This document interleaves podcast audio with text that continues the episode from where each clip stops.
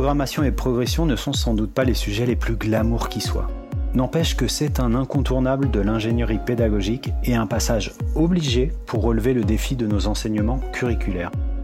Qui de mieux que Sébastien Manodrita, enseignant d'un triple niveau à cheval sur deux cycles, pour partager avec nous ses stratégies pour nous approprier les programmes, utiliser ou nous créer des outils efficaces pour bâtir programmation et progression, mais aussi recourir avec discernement aux progressions disponibles dans nos manuels scolaires.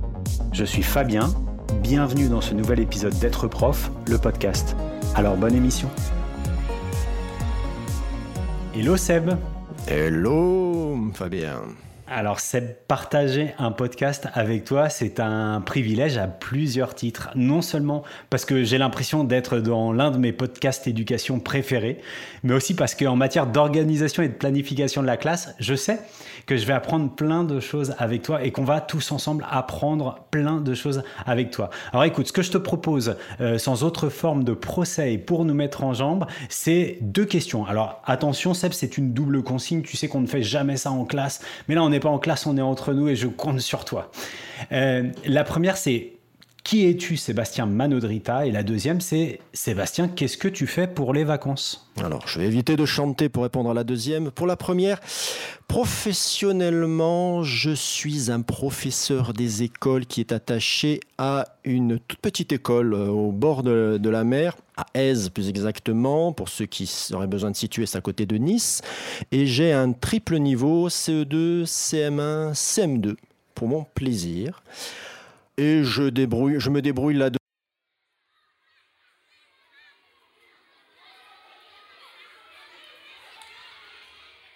Euh, je suis intéressé alors par la technologie, mais aussi la nature, par la photo, et euh, comme tu l'as très très euh, subtilement insinué, je suis aussi dans un podcast. Mais tu nous en parles de ce podcast? Podcast entre éducation et numérique avec trois autres collègues qui permettent de couvrir le secondaire, voire le FLE, et qui s'appelle e-Teachers, à ne pas confondre avec un autre podcast. Et alors tes vacances, Seb? Alors, mes vacances, euh, ben, euh, j'ai eu ma, période habituelle de juste les cours sont finis, donc je commence lentement à préparer ce qui va suivre l'année suivante avec ce qui m'est resté de cette année, une petite préparation euh, pour ne, rien, pour ne pas trop oublier. Et ben, sinon, on va dire que j'attends tranquillement mon départ pour la Corse, pour retourner au village, pour marcher, photographier, me ressourcer. Quelle chance, quelle chance. Euh, donc tu fais partie de, de cette catégorie d'enseignants qui a tendance à plutôt préparer dans la première partie des vacances? Alors je vais dire que je fais ça euh, à dose euh, très très subtile, une partie, une, une petite partie très précise, juste quand les vacances commencent, une vraie coupure, là où je touche plus rien. Là de, là. Et ensuite, il va y avoir un bon moment, là où je vais être un peu plus libre. Le mois d'août, c'est bien pour ça. C'est mon mois où je vais commencer à faire repartir la machine, où on va avoir euh, des... Euh, je vais reprendre ce que j'avais préparé euh, fin, fin juin, début juillet, et je vais l'utiliser pour repartir et préparer cette belle et longue année à venir.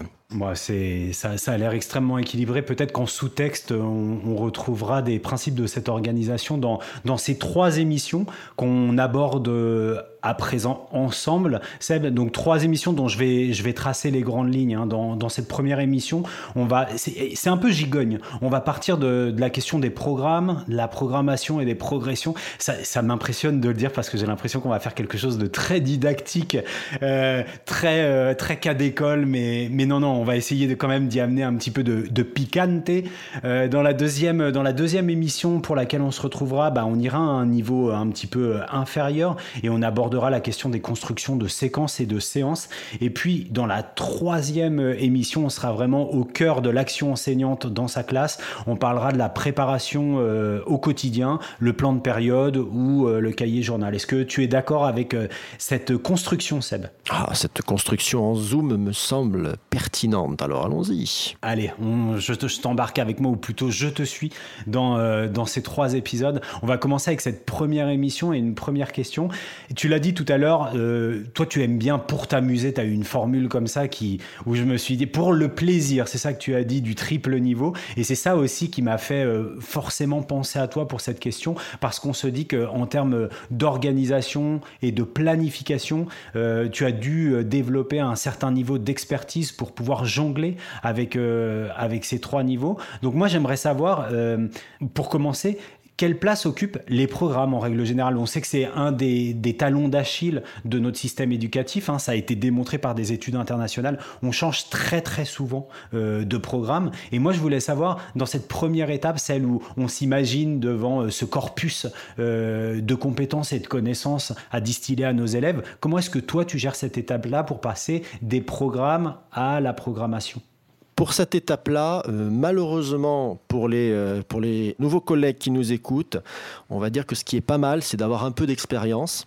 Alors là, j'ai vérifié avant l'émission, hein, j'ai 17, ça va faire 17 ans, bientôt 18 ans que, que j'enseigne là-dedans. Moi, j'ai commencé en classe unique. Je suis, euh, là, je suis en triple niveau. En avant, on était un quintuple niveau.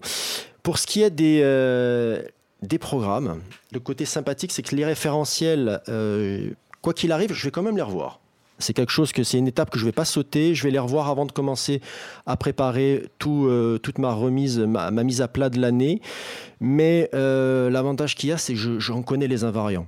Voilà, je, sais ce qui, euh, malgré tout, malgré les gouvernements, les ministres qui sont passés, je sais ce qui n'a pas trop changé. parce qu'il y, y, a des parties qui restent assez, assez invariables. Donc, ce que je vais faire, je vais en faire une lecture rapide à mon niveau, par exemple, un nouveau collègue, lui, va avoir une lecture beaucoup plus lente, avec le stabilo, avec tout ça, pour, euh, pour se faire ses repères. Ça, c'est mon avantage, j'en ai plus trop besoin. Donc, je vais faire quand même une lecture rapide parce que j'ai des zones d'ombre, il y a des trucs que j'ai zappés, il y a des trucs que l'année d'avant j'ai oublié, etc. Mais je vais faire cette petite lecture rapide et ensuite, on va débuter les grandes manœuvres. Je me souviens moi d'animation pédagogique. Je sais que dans d'autres académies, on parle de que la mienne, on parle de conférences pédagogiques. Donc je parle du premier degré dans lesquelles on avait, c'était quelque chose d'assez rituel. C'est que dès qu'on voyait des nouveaux programmes, on était assez assuré du temps où il y avait des animations pédagogiques euh, sur d'autres thèmes que les maths et le français, d'avoir l'animation pédagogique de présentation des nouveautés des programmes et de comparaison entre anciens et nouveaux programmes. Donc on imagine le, collègue conseiller péda avec son stabilo qui monte derrière son diaporama. Et très concrètement, ça se passe un petit peu comme ça, mais sans conseiller péda. C'est-à-dire que tu fais une mise en regard très très rapide et tu te dis euh, là tiens euh, il y a quand même une variation qui me semble importante et ça je vais m'y attacher pour l'intégrer dans ma programmation de l'année ça peut être quelque chose comme ça Ouais, ça, ça, peut être quelque chose comme ça. Euh, c'est-à-dire ce que je peux faire, ça dépend. Euh, on va dire que ça dépend de la variation des programmes. On en a connu des plus ou moins, euh, plus ou moins énormes selon les, années. Certaines années, je vais, je le faire moi-même. Je vais passer, je vais prendre mon stabilo comme, comme la première fois et puis je vais passer dessus. Il y a d'autres années où on a une, où j'ai ma liste de, de collègues qui font ça super bien, voire même mieux que moi, sans problème, qui vont me faire des jolis tableaux récapitulatifs avec après. Et là, je m'appuyais dessus pour voir, bon, ben, ah ben, ben, ça, je vais le mettre de côté cette année, tant pis. Ou ça, ah ben tiens, ben, ça, ça a changé, mais ça reste intéressant. Du coup, si je devais euh, retenir euh, ton, ton truc et astuce, c'est en chinant bien et, sans avoir à chiner très très longtemps, on peut trouver un collègue qui aura déjà fait ce travail. C'est pas un travail qu'on doit forcément faire nous-mêmes et on peut économiser un petit peu de temps sur ce volet-là. Ouais, pour le côté, euh, moi je dirais que pour le côté évolution des programmes, oui. Après, pour le côté appropriation des programmes, moi j'ai tendance, mais ça c'est mon côté très perso, à vouloir le faire quand même moi-même une première fois de style parce qu'il y a des choses qui vont plus me parler qu'à d'autres. Ça reste quelque chose d'assez personnel cette approche-là. Une dernière sous-question autour de cette première question. Tes pronostics pour la date euh, et l'année des prochains programmes? Voilà, bah écoute, j'ai cru que ce serait euh, cette année, puisque j'ai cru qu'on changerait de ministre cette année. Ben non, je me suis trompé. Donc voilà. Hein. On va, on va encore attendre deux ans. Bon, ça va, tu t'es planté comme moi dans les pronostics. D'ailleurs, quelqu'un que tu connais très bien euh, se moque encore de moi sur, sur ce pronostic un peu raté. On a des collègues, moi j'ai vu des collègues euh, fonctionner, et je sais que toi aussi, et que les auditeurs qui nous écoutent aussi certainement, qui fonctionnent très très bien sans avoir un, rapport que je qualifierais d'obsessionnel au programme et à leurs nouveautés, parce qu'ils ont bien repéré que les variations souvent étaient des variations euh, je le dis sans aucun mépris, hein, euh, ni euh, manque de considération pour le travail du, Conseil supérieur des programmes, mais des variations qui étaient parfois minimes, voire sémantiques euh, uniquement. toi, il y a vraiment un attachement à suivre les programmes. Est-ce que c'est quelque chose qui vient te cadrer? Est-ce que c'est qui vient te cadrer fortement? Ou est-ce que c'est quelque chose où, où tu te dis, en tant que fonctionnaire d'État, il y a les programmes, je fais du mieux que je peux avec ces programmes? On va dire que je m'accorde une certaine liberté dans l'idée parce que, euh, voilà, je l'ai dit, j'ai un triple niveau. Donc déjà, on se, on se détend tout simplement parce que si on veut vraiment être à cheval sur les programmes avec un triple niveau, on est parti pour un long moment, de, un long moment désagréable. Alors voilà, j'ai déjà mon triple niveau, donc ça m'accorde une marge de liberté tranquille. Après, ça n'empêche pas, on peut très bien faire la même chose avec un simple niveau. Il faut savoir. Ce triple niveau, il est à cheval entre deux cycles, donc une deuxième marge de liberté parce que même les horaires sont compliqués à harmoniser etc. Alors j'ai le choix, soit je me coupe en deux, soit je parviens à faire quelque chose à ma façon. Euh, après, L'expérience aidant, c'est que ce triple niveau, à une époque, c'était un seul cycle. Hein, euh, avant CE2, CM1, CM2, c'était le cycle 3, avant qu'on décale d'une année vers la sixième du collège. Mais voilà, donc ça me donne une, ça me donne un point de vue un peu plus tranquille. Ensuite, ce qui va se passer, c'est que euh, je fais ce que normalement on devrait faire dans un conseil de cycle, c'est-à-dire que tout ce qui est programme, je le vois sur trois ans. Mais réellement sur trois ans. Alors, je suis un cycle, comme je dis, je suis un conseil de cycle à moi tout seul, quasiment. Et ben, ça me détend, mais ça, on peut très bien le faire avec ses collègues. il faut faire l'effort d'aller vers le collègue qui a les autres, les autres années. mais mes programmations, mes progressions, ma base, ça reste trois ans. C'est-à-dire qu'il y a des trucs, des pans entiers de la science, de l'histoire. Je me dis, c'est pas grave j'ai trois ans. J'ai vraiment trois ans.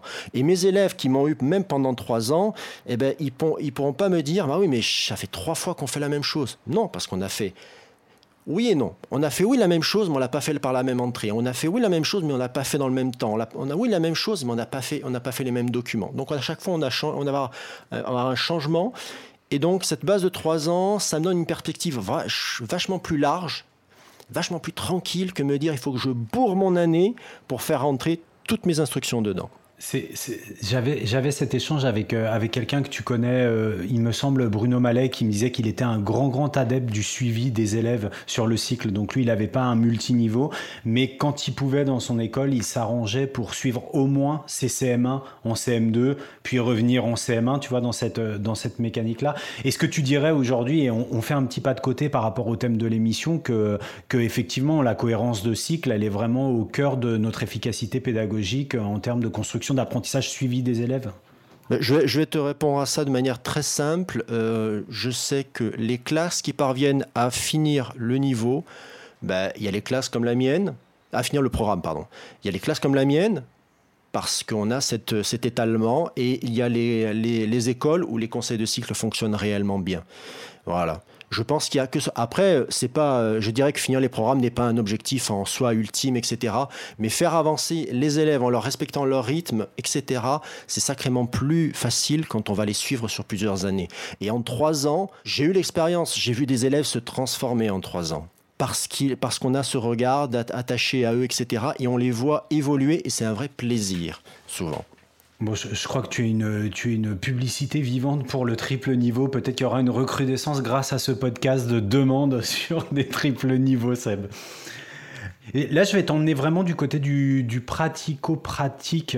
Euh, il me semble, mais tu me diras, hein, que l'une des clés de la réussite au moment de, de bâtir ces programmations, puis euh, en cascade euh, ces progressions, ce sont les, outils, alors soit les outils dont on dispose, soit les outils dont on se qu'on se construit au fur, du, au fur et à mesure du temps. Donc pour te préciser ce que j'entends par outil ici, c'est euh, un cahier, c'est un classeur, c'est un tableau qu'on s'est construit, c'est peut-être euh, des outils numériques qui permettent cette ventilation, que sais-je? C'est-à-dire de se dire, moi j'ai bien cette démarche de relecture ou lecture des programmes, euh, d'identification des éléments de compétences, de connaissances et d'attitudes, et après je ventile tout ça dans une grille, hein, je trouve pas un autre terme, et puis visuellement c'est un peu la modélisation que j'en ai, dans une grille annuelle. Toi, qu'est-ce que tu utilises très concrètement hein, Là, je vais presque, c'est presque le papetier qui parle en disant c'est quoi, c'est quoi ton matériel de prédilection qui te fait dire chouette, je vais, je vais aller ventiler des éléments de programmation dans une progression? alors, euh, j'utilise un outil qui est très très technique, euh, qui est assez compliqué à aborder. Euh, non, sincèrement, en fait, j'ai un outil tout bête, mais que j'ai mis longtemps à utiliser efficacement. C'est un tableau. Tableau. À chaque fois, à chaque fois que je vais m'attaquer au programme, l'idée que je vais avoir, c'est il faut que je remplisse un tableau avec ça pour en garder une trace. Et ce tableau, je m'oblige à le faire en numérique pas en papier, euh, etc. Non, non, je m'oblige à le faire en numérique, même si euh, je, reste attaché au papier. Ça, ça va être peut-être ma, première intuition d'aller vers le papier pour gratter. Je m'arrête, je m'oblige à passer en numérique. Pourquoi? Mais euh, même si, si je dois remonter le temps, même si j'ai eu des tas d'approches différentes, le tableau, ça reste ma structure de base. C'est une ossature, mais c'est surtout une obligation à penser pour remplir ça, à structurer ma pensée. Et pourquoi numérique? C'est tout simple, c'est parce que je suis un flemmard et en tant que grand flemmard, euh, je préfère copier, coller une instruction officielle, un morceau de, un morceau de programme, etc., qui va en définitive aussi bien résumer ma pensée que les trois mots que je vais passer dix minutes à chercher. Je vais faire un copier-coller. C'est peut-être pas super efficace sur le moment, c'est peut-être pas extraordinairement ce, que, ce, qui, euh, ce qui va rester, mais au moins c'est fait en quelques secondes. CTRL C, CTRL V, je vous le rappelle. Euh, donc, un tableau très basique, c'est toujours ma base avec les documents officiels hein, au départ. Et puis ensuite, euh, je vais avoir ça, ça va être ma première idée, ça va être un tableau pour l'année. Et puis ce tableau de l'année, ensuite, on va encore le copier, et puis je vais le découper, je vais me faire un tableau, euh, un tableau plus petit qui va être sur une période de temps plus courte, hein, ça va être sur les périodes, etc. Et puis je vais, voilà. Mais tableau, tableau, tableau. Là, je pense que c'est le vice, hein, c'est l'écueil de cette émission, c'est qu'on se retrouve tous les deux à papoter. Je, suis, à titre personnel, un, un grand, grand, grand amoureux des tableurs. Alors je sais c'est pas glamour, mais moi j'adore les tableurs. Euh, un petit poc à, notre collègue Nathalie Dreyfus qui se désespère de ma passion pour les tableurs. Ça, peut faire peur un tableur hein, euh, sur, une suite quelle qu'elle soit. Euh, voilà, on voit, on va pas la nommer, mais c'est ce qu'on appelle communément un tableur Excel, hein, comme on dit à un frigo. Est-ce que toi tu as des conseils pour des collègues qui se disent oh non pas un tableur de type euh, Excel ou même si on est sur une, une suite LibreOffice. Euh, est-ce qu'il faut aller sur ces solutions-là? Est-ce qu'il y a plus simple? Est-ce qu'il y a des manières d'envisager ces outils-là? Ah ben je vais te proposer un espèce de, compromis, que vous soyez euh, plutôt Microsoft ou plutôt LibreOffice. Vous pouvez très bien faire ce que moi je fais, entre parenthèses.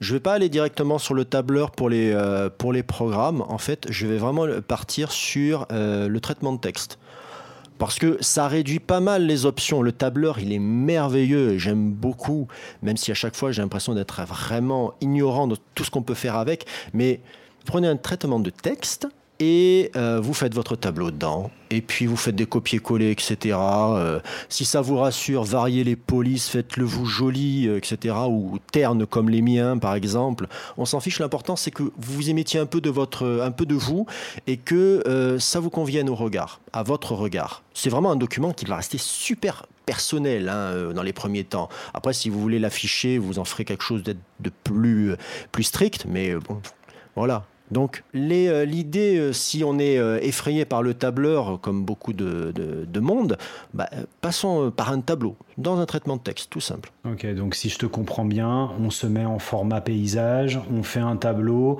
et puis, et puis voilà, on le duplique, hein, le, le CTRL-C, CTRL-V, comme tu le disais tout à l'heure, pour copier et coller. ok, très bien. Bon, bah écoute, ça me semble, ça me semble largement envisageable, d'autant plus qu'on va en parler là dans le guide pratique Préparer mon année qui a été coécrit par pas mal de collègues. Vous avez des modèles pour ces tableaux de, pour ces tableaux de programmation et de progression. Donc euh, référez-vous à, ce guide pratique qui a été, euh, qui a été sorti euh, dans le cadre de l'opération du dispositif CAP rentrée 2020. Et puis en complétant ça avec les, les conseils de Seb, eh bien, vous êtes parti pour une programmation, une progression en toute sérénité. Et peut-être pour compléter cette sérénité qu'on espère pour vous à l'heure de construire vos programmations et, progressions, tu aurais, toi Seb, pour nos collègues en particulier en première partie de carrière, des, conseils, des trucs et astuces pour compléter cet exercice euh, incontournable de début d'année? Oui, alors, alors voici les trois solutions si tu veux réussir ta programmation. Attention, la troisième va te surprendre.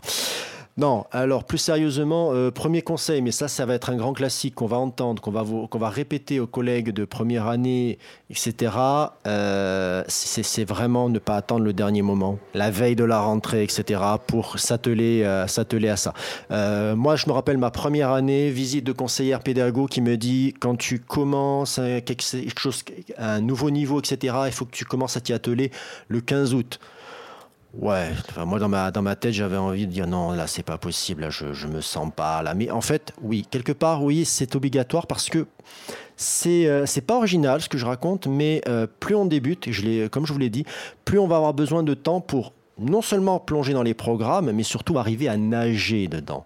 Parce que le les programmes, les textes officiels ne sont pas des textes agréables à lire, ce n'est pas leur but. Leur but, c'est de transmettre une information dans un vocabulaire qui est parfois technique, parfois approximatif, malheureusement, mais il faut, nous, que l'on arrive à être dedans et à avancer. Donc ça, ça va demander du temps. Surtout si c'est la première fois que vous touchez à ça. Je, sais que la première fois que j'ai lu les programmes, arrivé à la fin, je me suis dit, qu'est-ce que j'ai retenu? Rien. Parce que j'étais pas passé, j'avais pas pris d'outils. J'avais pas pris d'outils, j'ai pas même pas pris un pauvre euh, stabilo. Enfin, si, j'avais pris un pauvre stabilo, mais à la fin, les programmes étaient aussi jaunes qu'au départ, ils étaient en noir et blanc. Donc, ça ne servait à rien. Donc, voilà. Première étape, on va prendre du temps. C'est obligatoire. La deuxième, euh, on va faire des programmations, donc on va vouloir mettre des tas de choses, mais l'idée, c'est de ne pas vouloir trop en faire. Voilà. On débute et euh, savoir sur une année ce qu'on va réussir à caler, combien de temps, avoir cette vue synthétique, organisée des programmes, on va vous la demander, mais c'était irréalisable si vous débutez. Sincèrement, euh, même au bout de 10 ans, quelqu'un qui va vous dire Mais oui, mais moi, c'est facile. Oui, alors c'est quelqu'un qui ne change pas forcément trop, de trop ses programmes, on va dire. Hein. Désolé pour la critique. Mais vraiment, euh, cette expérience-là, si vous ne l'avez pas, alors qu'est-ce qu'on va faire? Moi, ce que, je dirais, c'est ben on va s'organiser, mais sur une partie plus courte de l'année. Peut-être que vous arriverez à vous organiser sur un semestre. Et vraiment, si vous êtes dans la panique, organisez-vous sur la première période. Tout en vous disant que la première période, c'est la mise en route. Il y a des tas de choses qui vont demander du temps. Et ça, euh, forcément, c'est compliqué au début. On a toujours envie d'aller trop vite, de faire des tas de choses à la fois, etc. Et malheureusement, on va avoir ce contre-coup de voir qu'on n'y arrive pas, etc. Non, non, mais il faut prendre du temps. Si vous, si vous veniez dans ma classe, vous voyez les premiers temps, vous vous diriez, mais qu'est-ce qu'il fait rien en fait Ou... Si, si, si, on fait des tas de choses. Elles ne sont pas forcément visibles, mais ça demande rien que du temps de proposer une posture d'élève à vos élèves leur dire comment la classe s'organise, leur expliquer tout ça. Alors, troisième conseil, la période, c'est ton ami.